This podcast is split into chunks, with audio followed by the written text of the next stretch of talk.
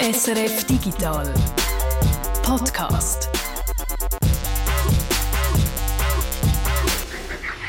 Es ist Freitag, der 17. März und das ist der Digital Podcast. Der 17. März, das ist auch der Todes- und Gedenktag von Marcus Aurelius, einem römischen Kaiser und stoischen Philosoph. Philosoph für all die, die die klassische Bildung wie ich vom Asterix haben, das ist nicht der Erfinder vom gleichnamigen Rasierwasser. Der Marcus Aurelius, der ist 180 nach Christus auf einem Feldzug gestorben, weit vor jeder Digitalisierung weg. Also viel zu tun mit unserem Podcast hat er eigentlich so nicht. Mal, mal schauen.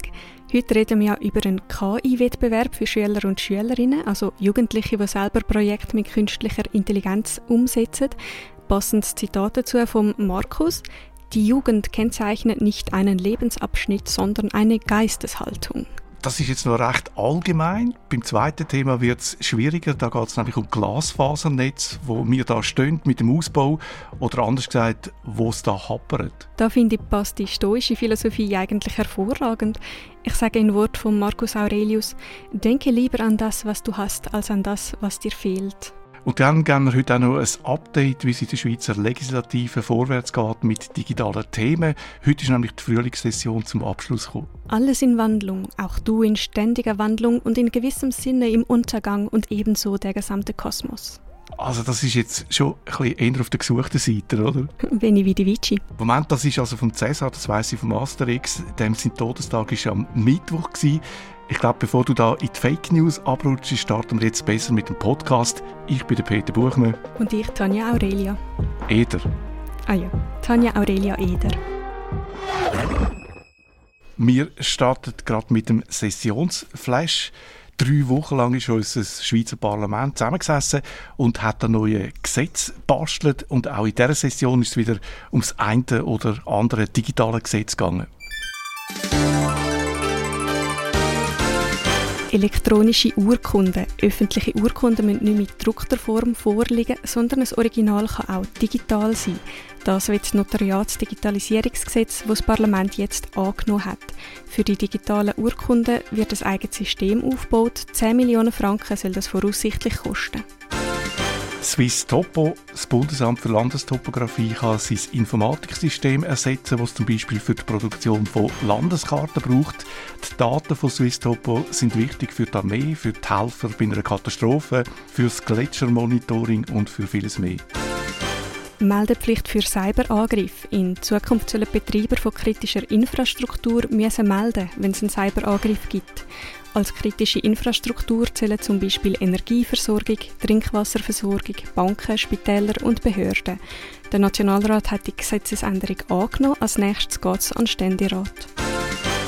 Daten sicher aufbewahren. Die wichtigsten digitalen Daten von der Verwaltung und von kritischer Infrastruktur, die sollen sicher aufbewahrt werden. Die Rede ist auch von einer Swiss Cloud. Der Ständerat hat diese Motion angenommen. Als nächstes geht es am Nationalrat. E-Government. Die Bundesverwaltung soll ihre Prozesse in Zukunft primär digital erledigen. Das wird ein neues Gesetz. Die Vorlage ist seit letztem Sommer zwischen National- und Ständerat hin und her gegangen. Jetzt haben sich die beiden Kammern einigen. Die Vorlage ist heute in der Schlussabstimmung angenommen worden.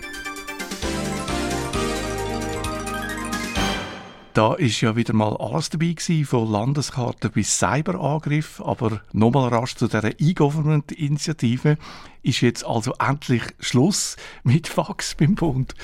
Ja, Digital First oder wie man beim Bund sagen würde, Digital First. Und das ist jetzt auch höchste Zeit, dass das kommt, weil im internationalen Vergleich schneidet die Schweiz nicht so gut ab bei der E-Governance. Laut der UNO liegen wir auf dem 23. Platz, noch eins hinter Deutschland, aber immerhin noch vor Liechtenstein. Also eindeutig noch Verbesserungspotenzial, aber dass wir noch hinter Deutschland liegen, überrascht mich doch ein bisschen. Aber was hapert es denn noch laut der UNO? Es sind vor allem zwei Kategorien, die uns bei dem Ranking Plätze kosten. Erstens die Leistungserbringung und zweitens die E-Partizipation. Leistungserbringung, dort geht es darum, wie viel Behördendienst das man online erledigen kann. Also zum Beispiel Steuererklärung, Adressänderung, ein Fahrzeug registrieren, Dienst von der Polizei und von der Gericht und so weiter. Das wäre schon praktisch, wenn man das alles online machen könnte. Was heißt jetzt aber E-Partizipation? Da geht es darum, dass die Bevölkerung beim Staat kann mitschaffen kann, sozusagen. Dafür ist es zum Beispiel wichtig, dass Behördendaten öffentlich sind, also dass man über ein Portal die Daten herunterladen kann, dass die Behörden mit Privaten zusammen Anwendungen entwickeln oder auch Hackathons veranstalten. Und was man auch noch machen kann, sind so E-Konsultationen, also dass man online seine Meinung zu neuen Gesetzen könnte einbringen könnte. Das klingt definitiv noch ein bisschen nach Zukunftsmusik für die Schweiz, aber mit dem neuen Gesetz dürfen wir jetzt hoffen, oder? Hoffnung ist ein intellektuelles Beruhigungsmittel, ein genialer Selbstbetrug. Marcus Aurelius. Weißt du was, ich mache es trotzdem, weil wie der Marc Aurel sagt, das Glück deines Lebens hängt von der Beschaffenheit deiner Gedanken ab.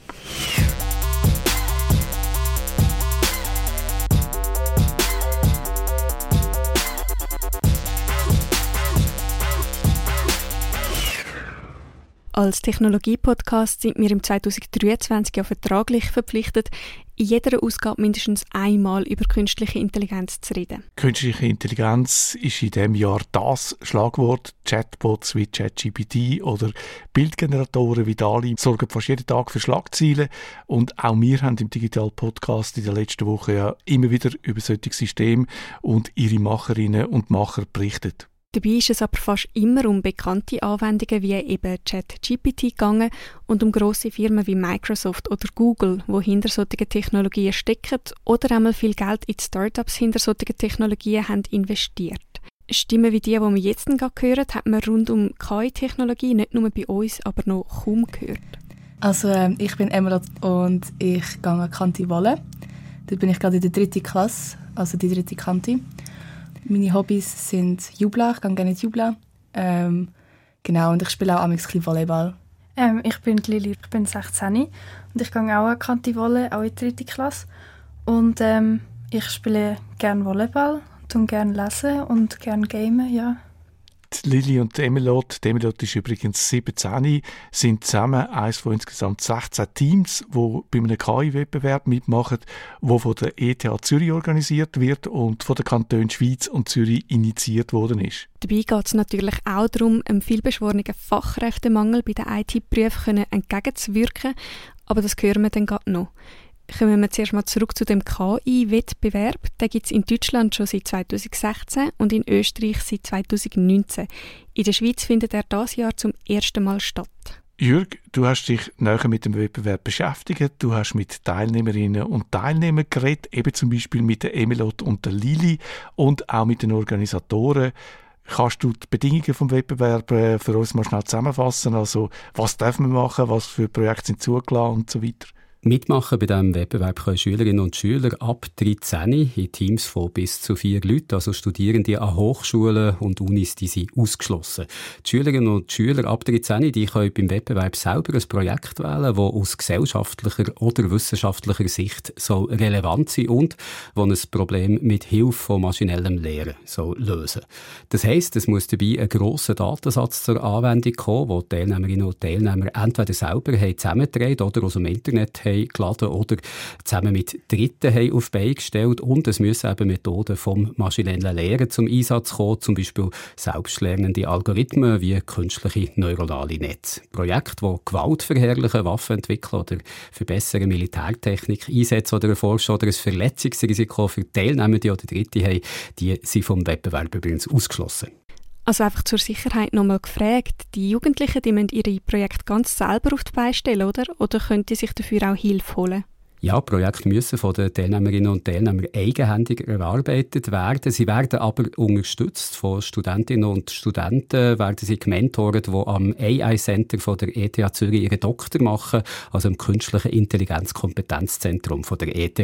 Das heißt, die Schülerinnen und Schüler, die müssen noch nicht Profis sein, wenn es um KI-Technologien geht. Es geht beim Wettbewerb ja auch gerade darum, die eben erst an KI herzuführen und darum bekommen sie von den Organisatoren vom Wettbewerb viel Online-Lernmaterial zur Verfügung gestellt, wo ihnen eben so helfen, ersten Schritt zu machen, ersten Schritt mit künstlicher Intelligenz und vielleicht auch mit der Programmiersprache Python.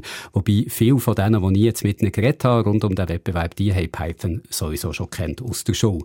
Jetzt kennen wir also die Regeln von dem Wettbewerb. Jetzt interessiert natürlich, was für Ideen haben die 16 Teams sich da ausgedacht? Mit was für Ideen haben sie mitgemacht? Das sind ganz unterschiedliche Projekte, die da bei diesem Wettbewerb sind eingereicht wurden. Und ich glaube, am besten lassen wir doch Emelot und Lili, die ich habe treffen Sie sind beide mit im Wettbewerb, lassen wir die doch ihr Projekt selber vorstellen. Es wäre toll, wenn man Fotos von seinen Kleidungsstücken machen könnte. Und nachher kann man eigentlich eingeben, wo man ist. Also zum Beispiel können wir jetzt Zürich eingeben.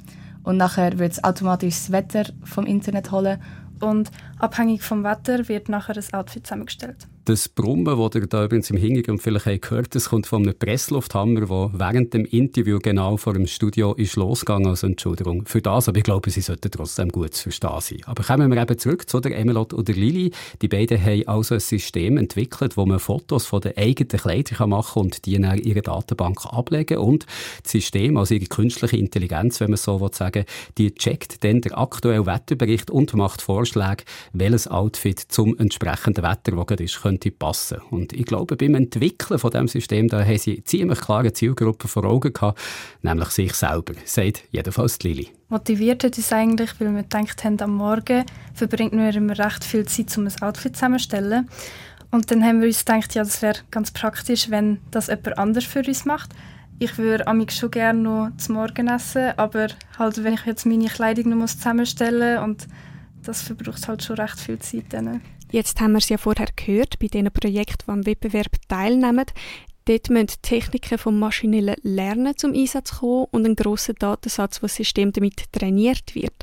Wo ist das dann jetzt bei dem Projekt von der Lili und von der Emelot der Fall gewesen? Die haben ihr System mit gut 60.000 Bildern aus einem Datensatz trainiert, der Fashionist heisst, was also ganz viele Bilder von Kleidern drin hat. Der hat es schon gegeben, da haben sie sich nicht selber müssen zusammentragen. Und mit diesen Bildern haben sie dann ihr System trainiert, Machine Learning eben, so dass das jetzt von selber kann erkennen was für ein Kleidungsstück da zu sehen ist. Und eigentlich hat es eben auch so möglich sein, dass man eigene Fotos in das System reinlässt und eben die künstliche künstliche Intelligenz dann eben Outfit-Vorschläge macht, die genau zu der eigenen Garderobe passen. Wobei das mit den eigenen Kleidern, das funktioniert leider nicht so, wie sie sich das haben vorgestellt haben, mir Lili verraten. Von Anfang an haben wir eigentlich das Problem gehabt, dass unsere eigene Kleidung nicht richtig klassifiziert worden ist.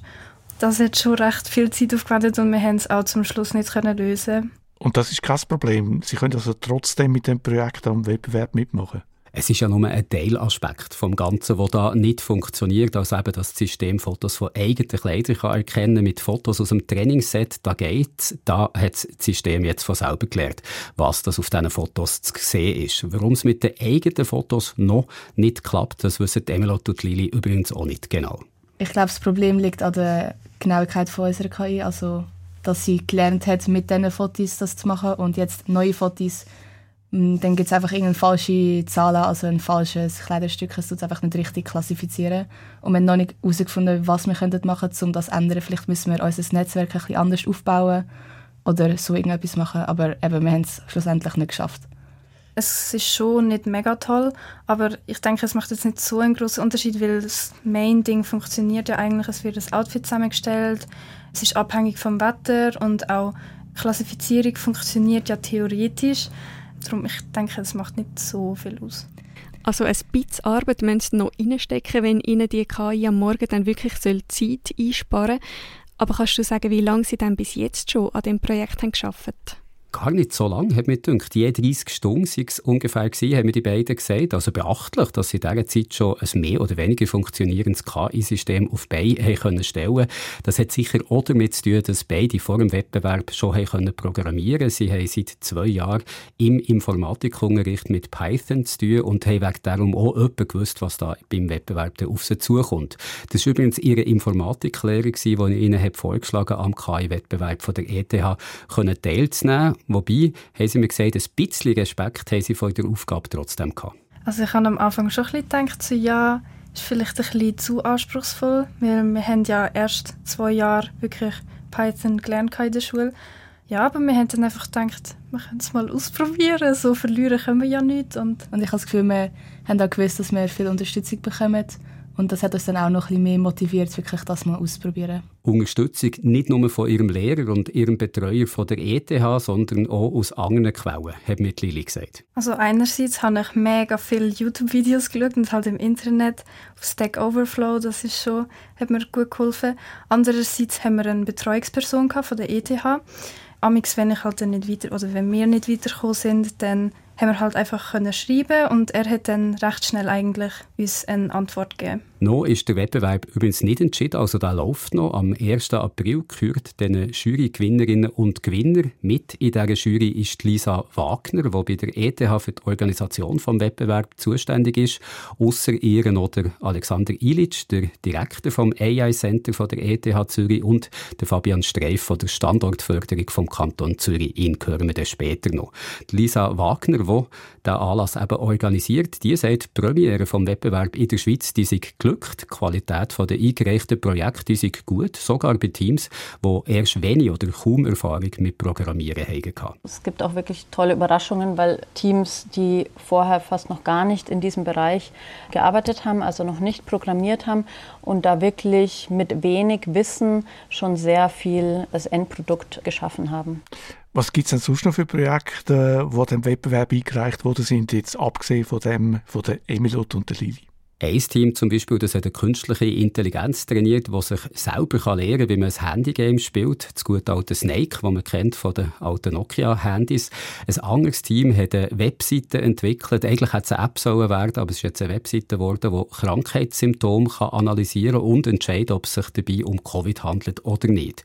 Also ein System, das gelernt hat, welche Symptome zu welcher Krankheit gehören und dir nachher kann sagen, ob du Covid hast oder nur eine gewöhnliche Grippe oder eine Erkältung oder eine Allergie.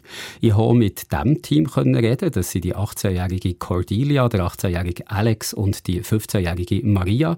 Die besuchen alle das Internatsschule Institut auf dem Rosenberg in St. Gallen.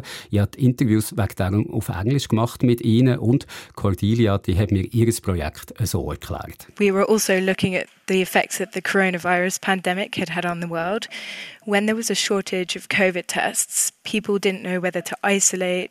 So, this sort of app can kind of save people who are at risk so that you can isolate yourself from family members who could get ill from this.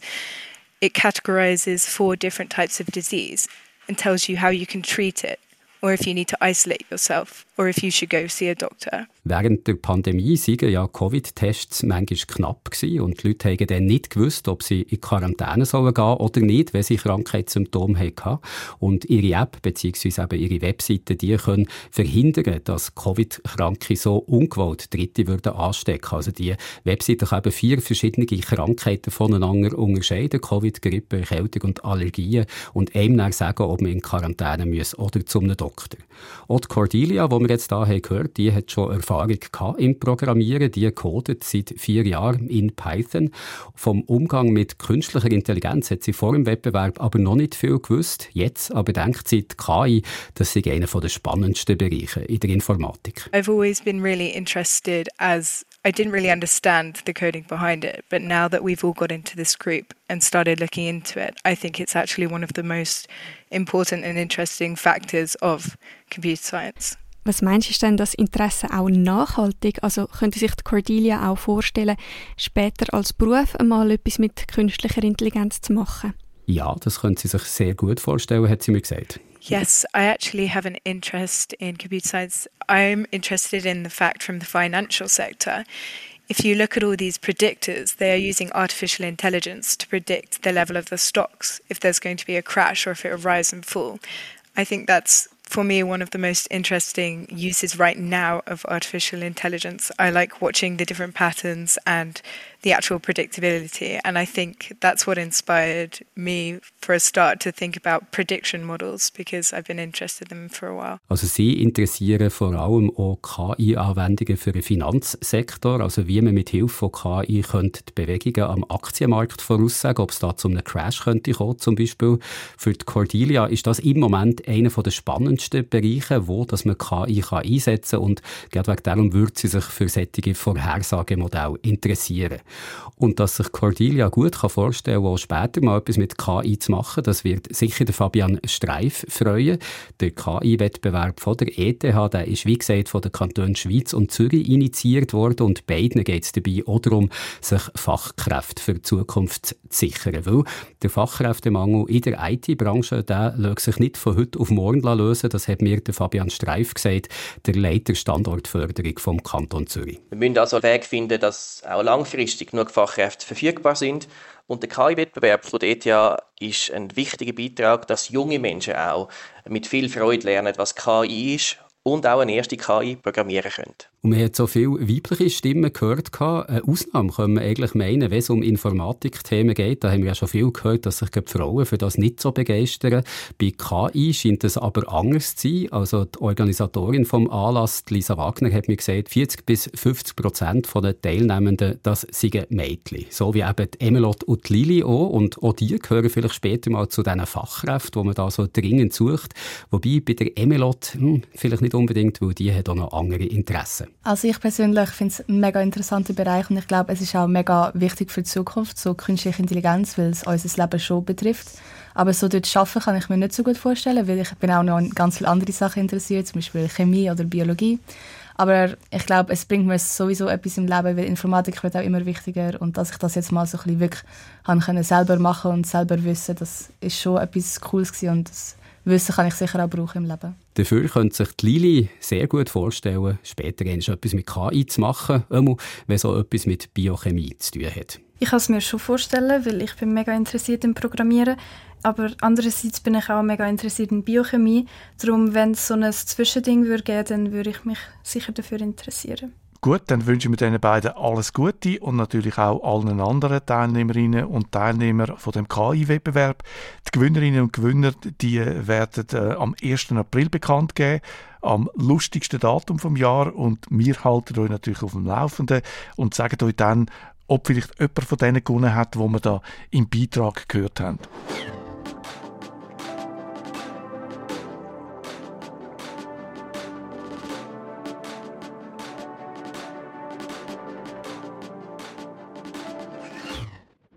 Für unser nächstes Thema haben wir den Reto geholt. Es geht nämlich um nichts weniger als um ein Desaster.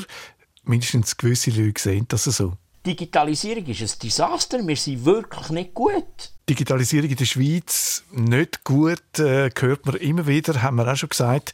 Wenn ihr in diesem Zusammenhang als elektronische Patientendossier denkt, dann habt ihr sicher auch nicht Unrecht. Darüber haben wir schon mal berichtet. Oder an die EID. Oder aber auch an Fiber to the Home. Fiber to the Home sind wir nicht, also ehrlich, im internationalen Vergleich. Fiber, Glasfaser, Home, die Hai, klar, macht zusammen Glasfaser bis die Hai in dein Haus. Darüber reden wir jetzt. Das ist eines von diesen Digitalisierungsprojekten in der Schweiz, neben denen, wo wir gerade äh, erwähnt haben, wo es teilweise ein bisschen vom Fleck geht, teilweise auch nicht so fest. Also es ist so ein bisschen, ja, so ein bisschen harzig oder ein bisschen langsam. Viele finden, es könnte schneller gehen. Für andere ist es vielleicht ganz okay so. Ich würde sagen, es ist ein bisschen harzig. Aber wieso ist das so? Darauf versuchen wir ein paar Antworten zu finden. Und er, der da sagt, bei Fiber to the Home sind wir nicht, ist der Matthias Finger. Er hat sich ein Arbeitsleben lang als Professor an der ETH zu Lausanne, also der EPFL, mit der Entstehung und der Weiterentwicklung von Infrastrukturen befasst, also Infrastrukturen in der Schweiz als Professor für Governance and Regulation. Zum Begriff Governance kommen wir gerade noch. An der EPFL ist er mittlerweile emeritiert, also so ein bisschen im äh, Rentenalter, ist aber immer noch aktiv und hat verschiedene Tätigkeiten und Aufgaben in seinem Spezialgebiet eben äh, Infrastrukturen. Und da beschäftigt er sich auch schon seit Jahrzehnten mit der Regulierung von Netzwerk und der Netzwerkindustrie und Plattformen. Dazu hat er gerade auch ein Buch geschrieben. Es heißt Infrastruktur Schweiz, ein Erfolgsmodell in Gefahr. Also der Matthias Finger macht sich da so ein bisschen Sorgen, dass unsere tolle Infrastruktur, also nicht nur das Glasfasernetz, irgendwo ein bisschen gefördert ist. Er meint da vor allem auch das Stromnetz, diese Bahn, aber eben auch die Telekommunikation und den Glasfaserausbau. Geredet hast du mit dem Matthias Finger über äh, den Ausbau vom Glasfasernetz oder eben den Nicht-Ausbau vom Glasfasernetz FTTH oder FTTH. Da stehen wir noch nicht so gut da im internationalen Vergleich wie sonst einmal bei vielen Sachen. Der Matthias Finger redet sogar von einem Desaster. Das ist natürlich ein sehr ein starkes Wort, vielleicht ein bisschen übertrieben, aber je nach Sichtweise ist es wirklich äh, vielleicht ein Desaster. Er meint da generell eben auch wichtige nationale Digitalisierungsprojekte, also zum Beispiel auch das elektronische Patientendossier, wo ich vielleicht auch eher für das Wort Desaster tue. Aber Glasfaser kann natürlich auch dazu äh, gehören, wenn man jetzt findet, es müsste ein bisschen schneller gehen. Wir haben gut 1,5 Millionen also Anschlüsse heute, also jeder vierte Internetanschluss etwa. Wir reden eben über Fiber to the Home, also wirklich Glasfaser bis ins Haus rein. Und da ist nicht sehr viel, äh, etwa ein Viertel. Also die genaue Zahl ist 26,56 Prozent. Das ist eine Zahl von der OECD, der Organisation für wirtschaftliche Zusammenarbeit und Entwicklung. Und mit dieser Zahl liegen wir eben unter dem Durchschnitt von allen OECD-Ländern. Der liegt dort bei gut 35 Prozent. Drüber über dem Durchschnitt sind zum Beispiel Mexiko, Polen, Slowakei, Frankreich, Chile. Chile hat zum Beispiel fast zwei Drittel der Anschlüsse wirklich Fiber to the Home. Dann ganz oben Schweden, Spanien und vielleicht weniger überraschend Japan und Südkorea mit fast 90 Prozent. Und dann ist aber auch die Türkei oder Costa Rica noch über der Schweiz. Also die haben mehr Fiber to the Home Anschlüsse als wir, sind aber ein bisschen unter dem OECD-Schnitt. Ähm, und schlechter als die Schweiz sind eigentlich nur noch unsere direkten Nachbarn, außer Frankreich, also Italien, Österreich und äh, Deutschland. Deutschland ist wirklich erstaunlich schlecht. Da ist eigentlich so Fiber to the Home, könnte man sagen, ja, wenn man es ein bisschen böse formuliert, fast nicht existent. Wieso dass die Schweiz aber irgendwo eben auch nicht wirklich so international gesehen weit vorne ist, da hat Matthias Finger eine erste Antwort drauf. Wir sind ein blockiertes Land, weil wir irgendwie mit der Gouvernanz vom Ganzen nicht mehr weiterkommen. Englisch Governance oder Deutsch Gouvernance, äh, sagt er. Das ist äh, an dem Lied, sagt der Matthias Finger. Mich erinnert das Wort an Gouvernante und da kommt mir ein Heidi und Clara in Frankfurt in Sinn. Das ich jetzt genau auch sagen. Es ist wirklich, ist mir auch, als ich das erste Mal gehört habe, ist mir genau auch das Heidi und Frankfurt in Sinn. Und dort, hat ja die Gouvernante, ist ja nicht wirklich eine wahnsinnig sympathische Figur. Was ist jetzt da politisch damit gemeint? Es ist, ein, ich würde sagen, so ein bürokratischer Begriff. Äh, wir finden darum vielleicht auch auf admin.ch, dort beim Eidgenössischen Departement für Auswärtige Angelegenheiten, ein eigenes PDF, wo heißt die Schweiz fördert die Gouvernanz. Und dort drin steht auch, was das eigentlich ist. Gouvernanz. Der Begriff Gouvernanz bezieht sich auf die Art und Weise, wie ein Staat organisiert ist, wie die öffentlichen Aufgaben wahrgenommen werden und wie die Macht ausgeübt und legitimiert wird. Es besteht heute Einigkeit darüber, dass Gouvernanz eine Grundvoraussetzung für die Entwicklung und Stabilität eines Landes ist. Der Matthias Finger sagt ja, bezüglich der Gouvernanz sind wir ein, ein blockiertes Land. Und er meint da eben auch die Digitalisierung, wo das Fiber to the Home, also der Glasfaserausbau ja auch äh, dazugehört. Die institutionelle Ausgestaltung, also die Art und Weise, wie es organisiert ist, bedeutet da eigentlich, wie das der Telekomsektor organisiert ist, wer das Sagen hat oder auch nicht und wie der Sektor reguliert wird. Da blockiert es äh, irgendwie vielleicht ein bisschen. Und darum könnte auch der Ausbau äh, stocken von Fiber to the Home, meinte Matthias Finger. Tun wir das mal noch ein bisschen weiter aufdröseln. Und bei dem Aufdröseln äh, sollten wir noch schnell einen anderen Begriff definieren. Breitband. Irgendwie ist es klar, so intuitiv, was damit gemeint ist. Schnelles Internet. Und man kann zum Beispiel immer wieder lesen, dass die Schweiz beim Breitband eine Spitzenposition hat. Vorher haben wir jetzt aber gerade das Gegenteil gesagt. Ja, das ist wirklich verwirrend, weil ja Fiber to the Home, also Glasfaser, ist ja eindeutig Breitband. Wir reden da eigentlich auch von Hochbreitband, um sich noch ein bisschen abgrenzen von normalem Breitband. Und dass wir dort eine Spitzenposition haben, jetzt bei Breitband, da liegt so ein bisschen an der Definition. Darum ist es noch wichtig, dass wir das mal anschauen. Wir sind tatsächlich super bei Breitband. Fast alle haben eigentlich Breitband-Internet. Aber was ist jetzt Breitband? Also wir können es jetzt sehr vereinfacht sagen, im Prinzip alles, was nicht einfach sich einwählen über das Modem ist, wie wir es ja so vor 20, äh, 30 Jahren gemacht haben. Es gibt unterschiedliche Definitionen. Ich habe jetzt die auf Wikipedia gefunden. Von dem weiß ich nicht, ob das auch noch so aktuell ist, weil die zum Beispiel von der österreichischen Regulationsbehörde definiert einen Breitbandanschluss, wenn er über eine Downloadrate von mehr als 144 Kilobit pro Sekunde hat.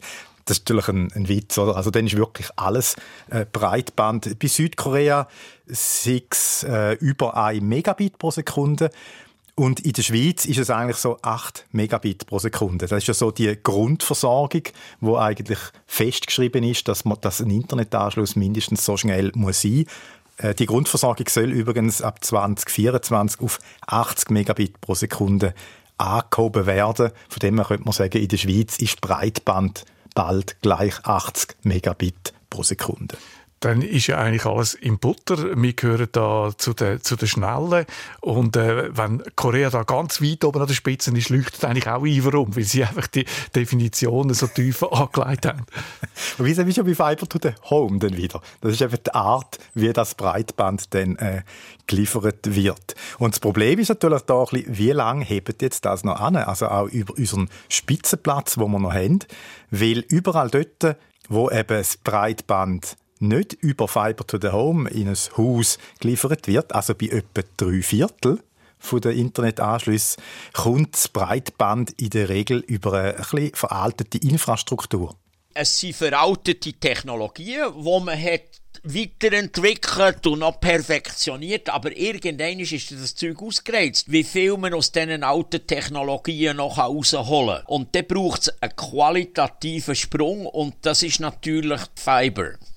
Oder? Und Fiber to the Home. Einfach bis zum Schluss. Fiber to the Street lenkt natürlich nicht. Veraltete Technologie meint da eben das Fernsehkabel, also Coax-Kabel.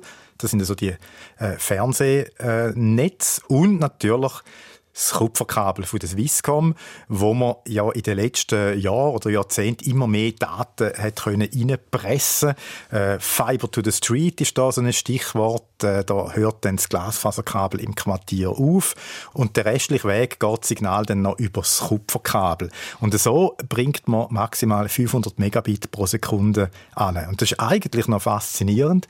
Ich weiß aus eigener Erfahrung, weil ich das seit etwa zwei Jahren habe und ich habe wirklich äh, fast 500 Megabit pro Sekunde, also das Maximum, was man eigentlich bei dieser Technologie kann haben. Aber auch nur, weil die Distanz zum Glasfaser, also ab dort, wo dann Glasfaser ist, ist relativ kurz, irgendwie 20, 30 Meter.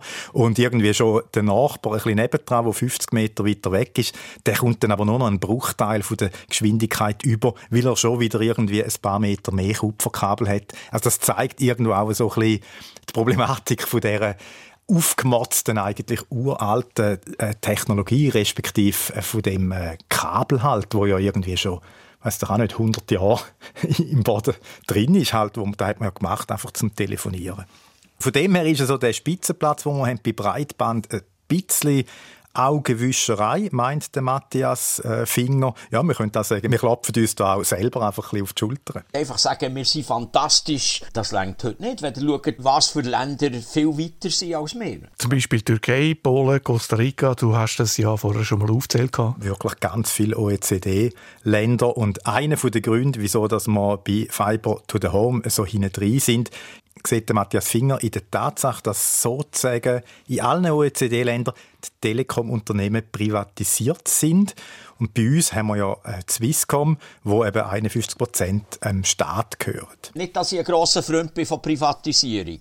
Aus meiner Sicht ist nicht die Privaten schaffen er besser als die staatlichen. Das Problem ist, dass wer Swisscom privatisiert, müsste der Staat sich eine Policy zurechtlegen, wo er sagt, was wollen wir denn im Telekomsektor? Und weil das Unternehmen mehrheitlich dem Staat gehört, sagen wir, wir haben ja Swisscom. Und Swisscom macht das schon. Ich bin ja eigentlich ein Fan von Staatsunternehmen. Aber die muss man natürlich auch führen. Und einfach zu sagen, Swisscom gehört uns und die machen das schon, das ist ein gutes Unternehmen. Das lenkt einfach nicht. Auch wenn man ein Staatsunternehmen hat, muss der Staat eine Policy haben. Was will er denn eigentlich? Dann kann er immer noch sagen, wir beauftragen unser Staatsunternehmen damit.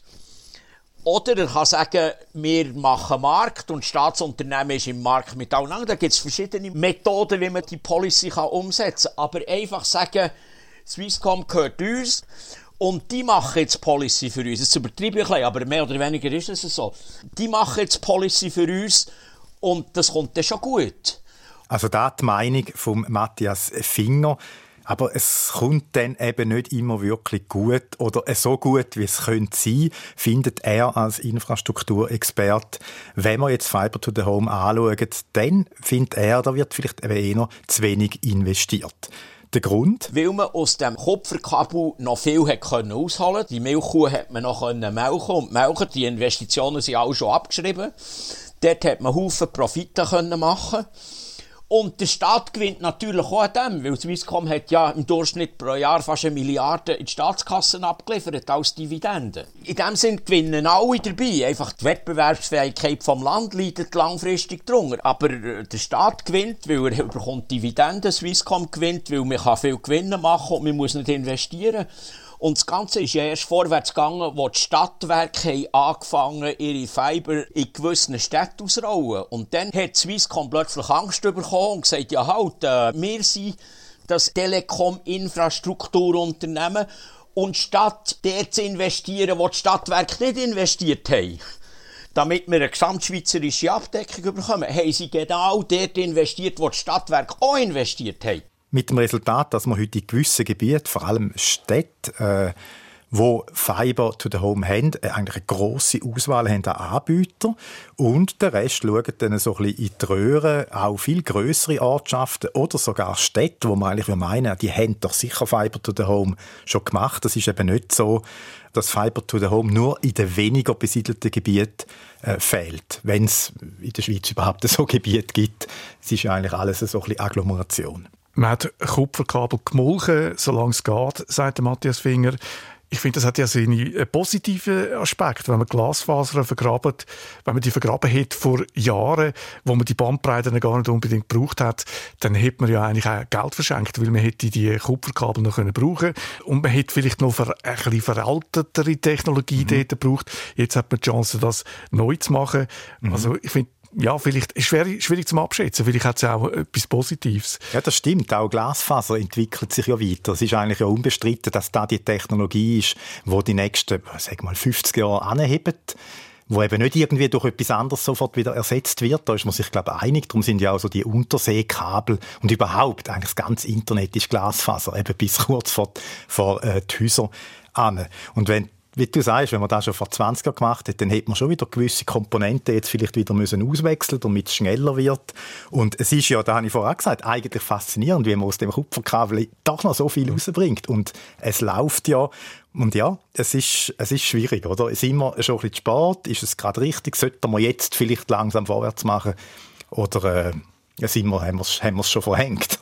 Meistens gibt es ja in dem Zusammenhang, wenn das nicht für geht mit dem Glasfaserausbau, Kritik an der Swisscom. Interessant finde ich jetzt da, dass der Matthias Finger äh, in erster Linie Politik äh, in die Verantwortung nimmt. Ja, und wenn es ein bisschen tönt hat, vielleicht wie wenn Swisscom so null investiert in Fiber to the Home, dann stimmt das natürlich auch so nicht ganz. Es hat schon Investitionen gegeben in den letzten Jahren aber eben so aus der Sicht von Matthias Finger vielleicht teilweise ein bisschen am falschen Ort, also dort, wo andere eigentlich eh auch schon investiert hätten. Und dann hat es natürlich auch ein paar äh, gerichtliche Streitereien geführt, so Verzerrung vom Wettbewerb und so weiter. Da ist es so ein bisschen da, denke ich, wo der Matthias Finger meint, mit äh, Swisscom schreibt ihre Policy äh, selber. Und dann gibt es dann eben so auch wieder Verzögerungen, die vielleicht nicht müssten sein, wenn jetzt die Politik von Anfang an so ein bisschen mehr Klarheit würde, würde äh, schaffen. Aber dass Swisscom die alte Infrastruktur melkt, solange es geht, ja, so würde wahrscheinlich jedes Unternehmen handeln. Da kann man in dem Sinn gar nicht als Vorwurf jetzt bringen. Es ist ja eigentlich ganz logisch irgendwo und dass Swisscom nur so halbherzig privatisiert worden ist, Dafür können sie auch nichts. Also eigentlich kann man ihnen den Vorwurf da auch nicht machen. Die OECD empfiehlt übrigens 2015 in einem Bericht zu der Wirtschaftspolitik der Schweiz, äh, Swisscom zu privatisieren. Und 2017 hat so eine Privatisierung der Nationalrat abgelehnt. Also dann ist es eigentlich halt klar, dann, ist es, dann soll es so bleiben, wie es ist. Und darum ist heute Swisscom so ein bisschen privat und irgendwie gleich nicht. Es ist ja eine angenehme Position, oder? Manchmal kann man sich als Service-Public-Unternehmen präsentieren, im Sinne, ja, und wir machen noch viel für das Land und so. Andererseits kann man sagen, wir sind ein knallhartes Unternehmen. Swisscom sagt, wir sind, sie sagen es nicht so explizit, aber irgendwie, ja, wir, wir sind ja eigentlich ein Staatsunternehmen im Interesse vom Land. Wir sind eigentlich ein Service-Public-Unternehmen im Interesse vom Land. Okay.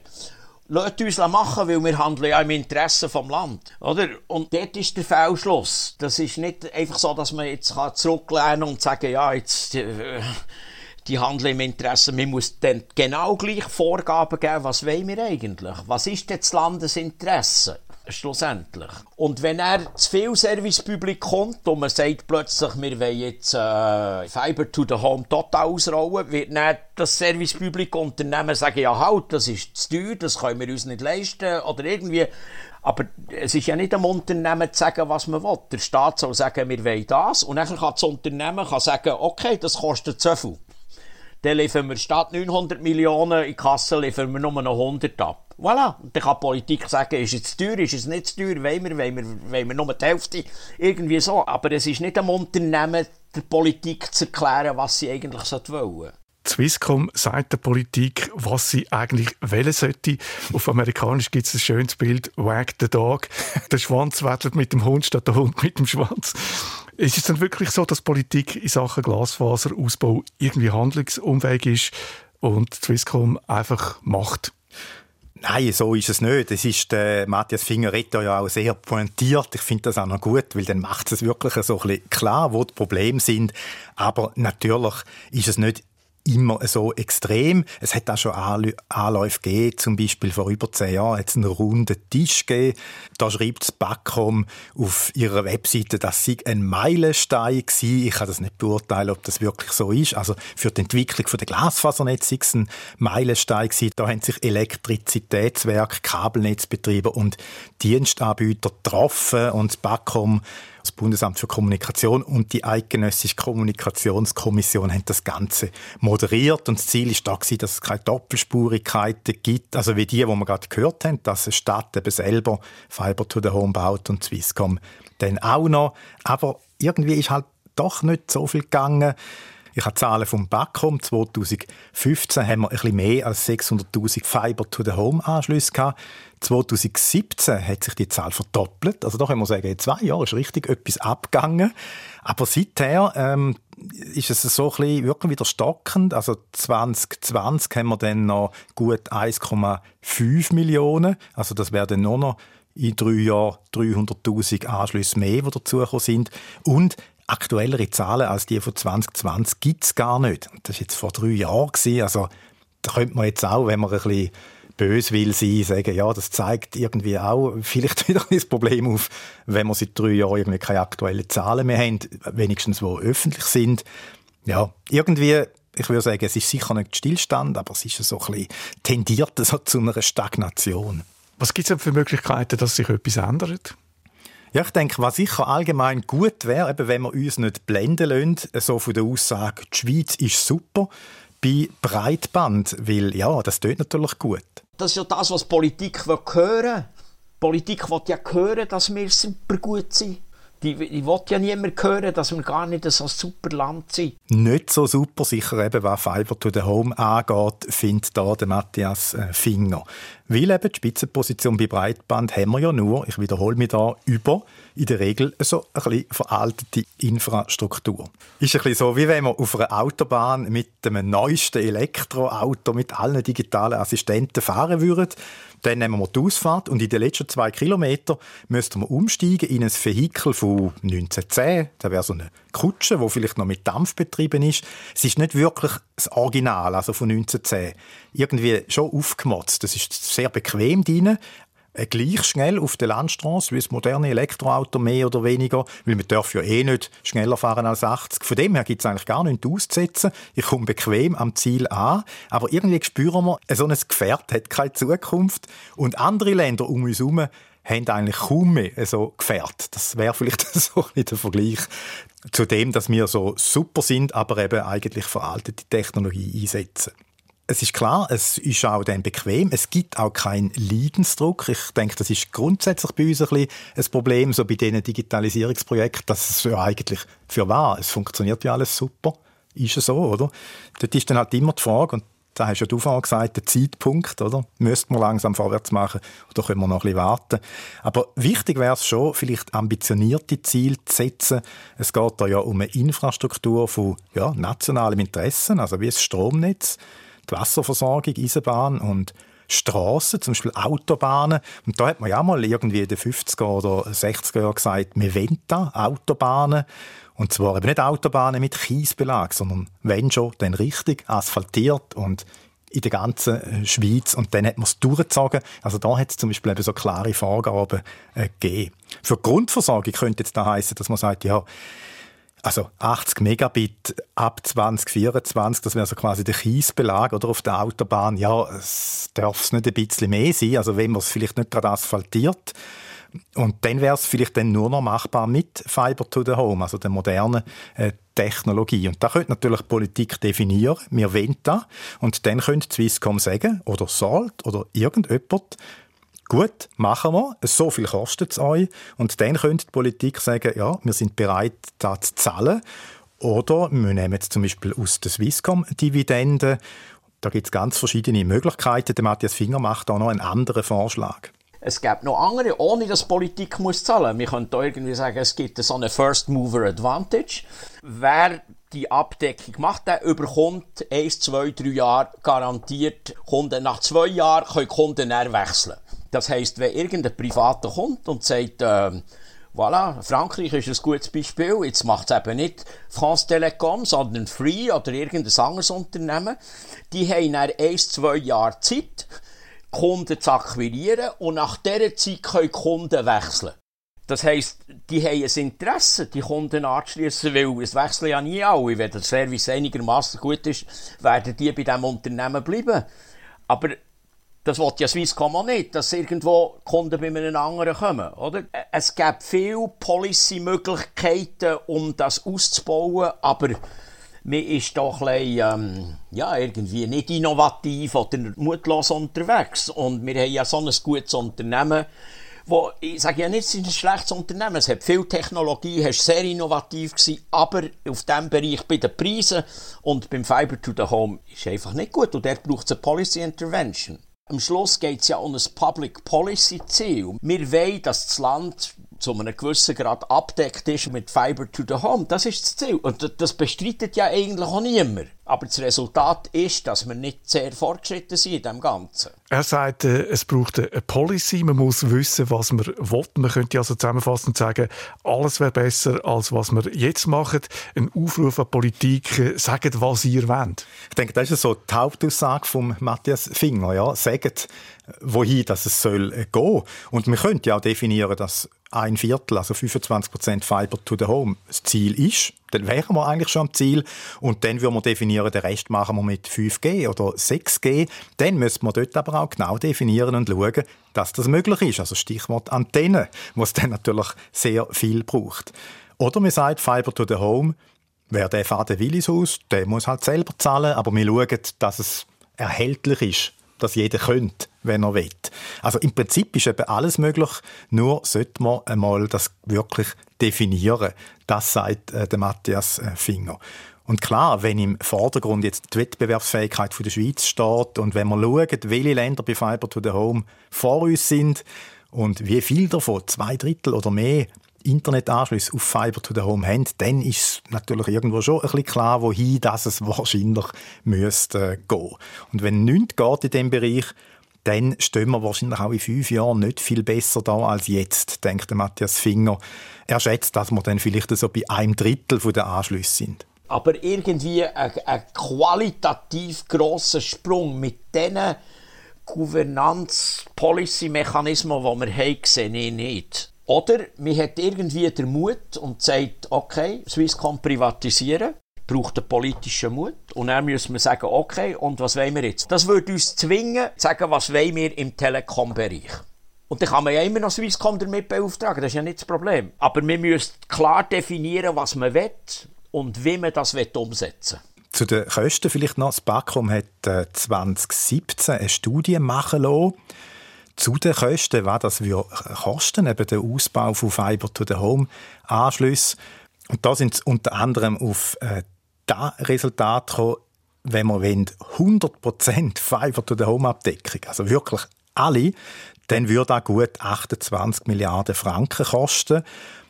Gut 7 Milliarden Franken von dem Betrag könnte man äh, decken über die Einnahmen dann, also von den Abos, ja. die dann gezahlt werden. Das heißt, wir wären bei ja, gut 20 Milliarden Franken, um das komplette Land mit Fiber to the Home zu versorgen. Effektiv wäre es natürlich ein bisschen weniger, weil wir haben ja heute schon ein Viertel Fiber to the Home. Also da gibt es sicher dann so ein Potenzial, dass die Kosten so 10 bis 25 Prozent eben nochmal äh, sinken. Das heißt, wir können sagen, so, das ist jetzt wirklich sehr grob einfach geschätzt, ich sage mal so 15 Milliarden Franken und wir hätten wahrscheinlich 90 Prozent vom Land mit Fiber to the Home versorgt. Wir könnten ja auch definieren, 80 Prozent lange schon. Dann hätte man da wahrscheinlich schon für vielleicht gut 10 Milliarden Franken. Aber das ist jetzt wirklich einfach so eine, eine grobe Schätzung, die ich da einfach so mache, um mal die Grössenordnung ähm, ein bisschen zu zeigen. Also man könnte es dann vergleichen mit, dem, mit der NEAT, das wäre etwa in dieser Grössenordnung das Jahrhundertbauwerk oder Gotthard. Oder. Am Geld kann es nicht wirklich liegen, dass man beim Ausbau nicht vorwärts kommt. Es wäre finanzierbar. Ich denke auch, das ist sicher, das könnte man sicher äh, stemmen. Swisscom-Dividende haben wir ja vorher noch kurz erwähnt. Also von der Swisscom gibt es jedes Jahr etwa so eine Milliarde an Dividenden, die an den Bund geht. Also das ist natürlich auch Geld, das man im Prinzip könnte verwenden oder einen Teil davon für so einen äh, Ausbau. Aber eben klar definieren, was man äh, will. Das BAKOM hat man noch geschrieben, dass es plant sei, dass der Bundesrat dem Parlament eine Strategie unterbreiten wird, wie man die Entwicklung der Internetversorgung sicherstellen für Gebiete, wo die 80 Megabit pro Sekunde, also der neue Wert in der Grundversorgung, wie das da eben kann sichergestellt werden da habe ich mich gefragt, gibt es überhaupt noch so Gebiete, weil wir ja eben eigentlich Spitzenposition haben jetzt bei der reinen Breitbandversorgung. Ja, die Diskussion ist sicher gerechtfertigt, aber sie illustriert doch auch wieder ein bisschen die Mutlosigkeit, wo der Matthias Finger angetönt hat. Oder? Wir reden über 80 Megabit pro Sekunde. Oder der Bundesrat redet dann in dem Bericht über 80 Megabit pro Sekunde, wo ja eh schon sozusagen im ganzen Land möglich ist, wenn nicht über Kabel, dann über 4G oder 5G. Ja, das ist auch so ein bisschen irgendwo so ein paar Jahre hinten drin.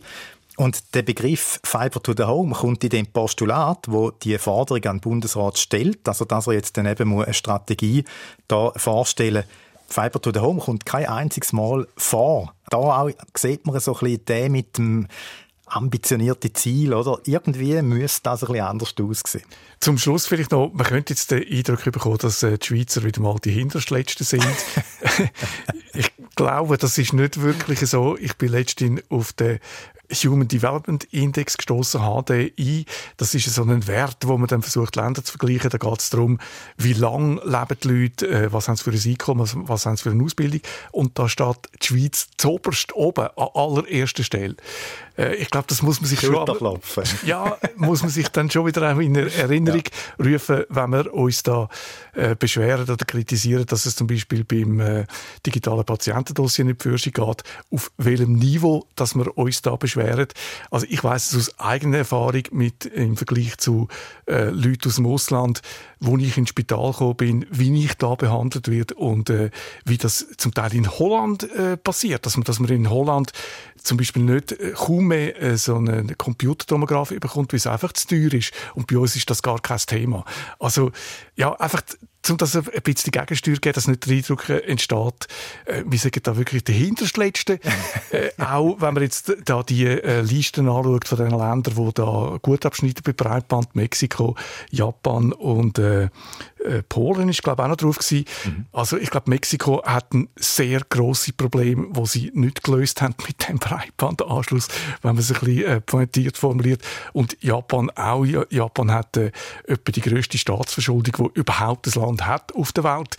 Die haben, also hat jetzt auch nichts mehr zu tun mit dem Breitbandanschluss. Und was mich auch noch erstaunt hat, wo, äh, Deutschland ist ja sehr weit hinter mit etwa 8 Prozent, also mhm. noch ein Drittel von ja. der Schweiz.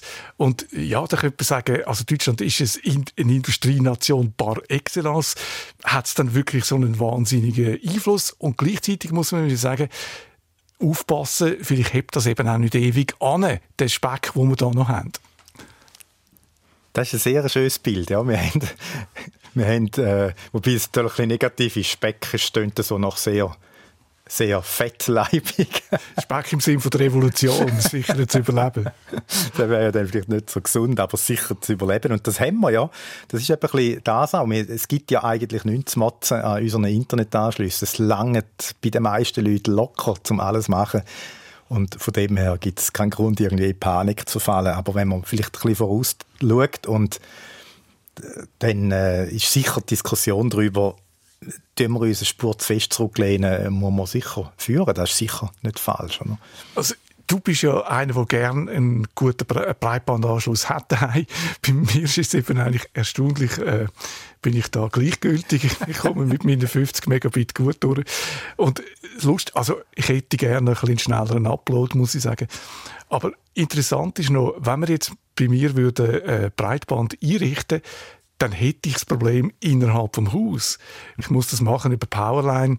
Also fast, über Stromnetz. Über Stromnetz ist fast nicht machbar. Über WLAN. Und dort verliere ich dann mindestens wieder ein, ein Drittel an Geschwindigkeit. Und dann sind wir so ein bisschen wieder dort, wo du gesagt hast, mit dem Auto und der Autobahn. Also ich hätte dann die Autobahn zwar ins Haus, aber dann muss ich umsteigen auf ein Velo im Haus. Ein bisschen überspitzt gesagt.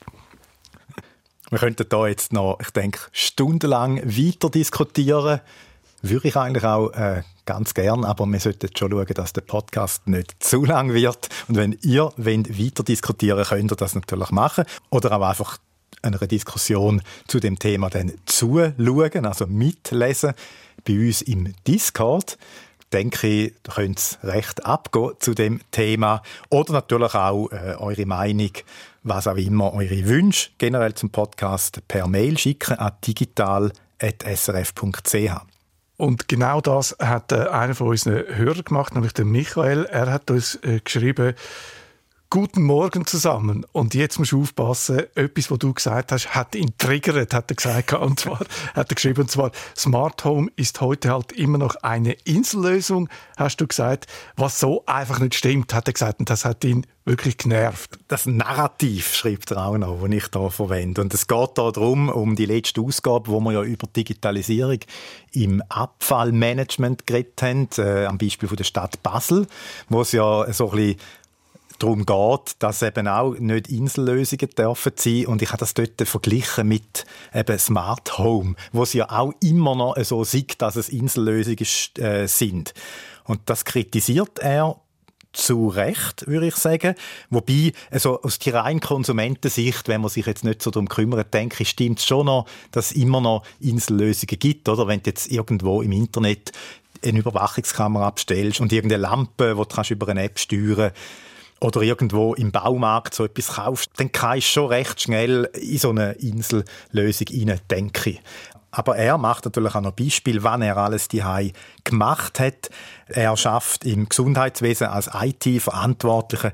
Also er kennt sich aus und hat da natürlich sein eigenes Smart Home die gemacht. Und wenn man ein bisschen äh, sich einliest und auch Zeit findet und das will, dann stimmt das schon. Insellösung muss nicht mehr sein oder ist schon ganz viel schlimmer gewesen. Und ich muss auch sagen, ja, ich widersprich mir natürlich mit dieser Aussage im letzten Podcast ein bisschen, weil wir haben ja vor ein paar Wochen ein grosses Thema gehabt, äh, Meta, also der Standard, wo jetzt eben sehr breit kommt und haben dort ja genau gesagt, dass jetzt eben langsam das mit den Insellösungen ähm, Vergangenheit ist. Ich würde sagen, wir tun das Narrativ jetzt wirklich so ein bisschen in die Schublade. Danke für das Feedback, äh, Michael. Danke vielmals, Reto, auch fürs Feedback. Du bist mit Verdacht entlassen. Das so ein Zeichen. Der Reto ist ja nicht über Glasfaser gestolpert, das sind nur die leeren Flaschen, die da rumliegen, die sollten mal jemand wegräumen.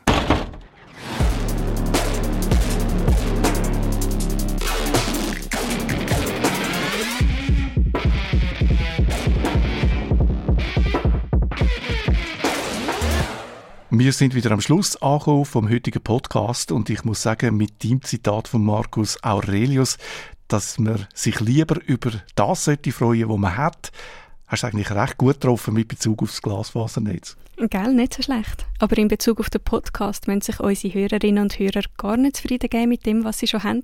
Da kommt nämlich noch mehr, und zwar schon nächsten Freitag. Nächste Woche reden wir über Motion Capture, und zwar Motion Capture Made in Switzerland.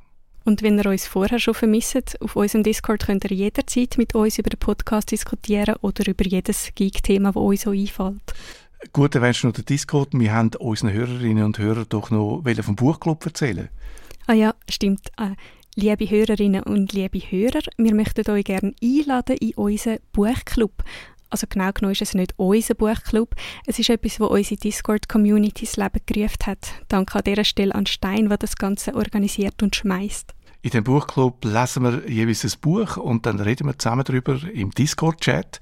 Tanja, du bist bei der letzten Runde vom Buchclub mit dabei gewesen. Erzähl doch schnell, wie es gegangen ist. In der letzten Runde haben wir das Buch «Do Androids Dream of Electric Sheep» gelesen. Das ist das Buch, wo Blade Runner darauf basiert. Und dann haben wir es eben besprochen, letzten Dienstag in einer kleinen Runde im Voice-Chat auf dem Discord. Ich bin vorher noch nie in einem Buchclub gewesen, aber für mich ist es aus zwei Gründen super. Erstens, es gibt mir einfach den kleinen Schubs, den ich manchmal brauche, um wieder mal ein spannendes Buch zu lesen. Und zweitens ist es einfach cool, nachher mit Leuten darüber reden Gerade bei dem Buch hat es so viele Stellen gegeben, wo man denkt hat, what, was passiert da überhaupt? Und es hat auch sonst recht viele ethische oder sogar philosophische Fragen aufgeworfen. Und im Buchclub kann man genau über so Sachen pläudern und wehrweisen. Was man auch noch muss wissen, wir sagen dem zwar Buchclub, aber es ist komplett unverbindlich. Jeder kann so mitmachen, wie er Lust hat. Man kann aktiv mitdiskutieren, man kann auch einfach nur zuhören und ab und zu eine Frage im Chat stellen und man kann auch einfach mal 10, 20 Minuten reinhören und dann wieder gehen. Jeder darf so dabei sein, wie es ihm oder ihr am liebsten ist. Also wenn dich das interessiert, dann schau doch mal rein. Als nächstes lesen wir Watership Down unten am Fluss Sonst lesen wir ja viel Sci-Fi, aber das ist jetzt mal etwas anderes. In dem Buch geht es um Häsli, die ein neues Zuhause suchen und dabei alle möglichen Abenteuer müssen bestehen Wenn dass wir es besprechen, das sind wir gerade noch am Abstimmen im Discord. Vermutlich reden wir so in ein, zwei Monaten drüber. Mm, Ostern würde sich da zwar noch anbieten, aber egal. Der Buchclub findet auf unserem Discord statt. Nochmal zur Erinnerung, unser Discord heißt Geeksofa und den Link dazu den findet ihr in unseren Show Notes. Jetzt sind wir aber wirklich am Schluss vom Podcast. Hast du zum Abschluss sicher noch ein Mark Aurel-Zitat zum den Hörerinnen und Hörern auf den Weg geben, würde ich jetzt meinen. Aber klar doch. Bald und du hast alles vergessen. Bald und alles hat dich vergessen. Nein, ich etwas Positives habe ich eigentlich mir vorgestellt. Also gut, wie wär's mit dem? Betrachte einmal die Dinge von einer anderen Seite, als du sie bisher sahst, denn das heißt ein neues Leben beginnen. Perfekt. In dem Sinn, bis nächste Woche. Ciao miteinander. Tschüsseli.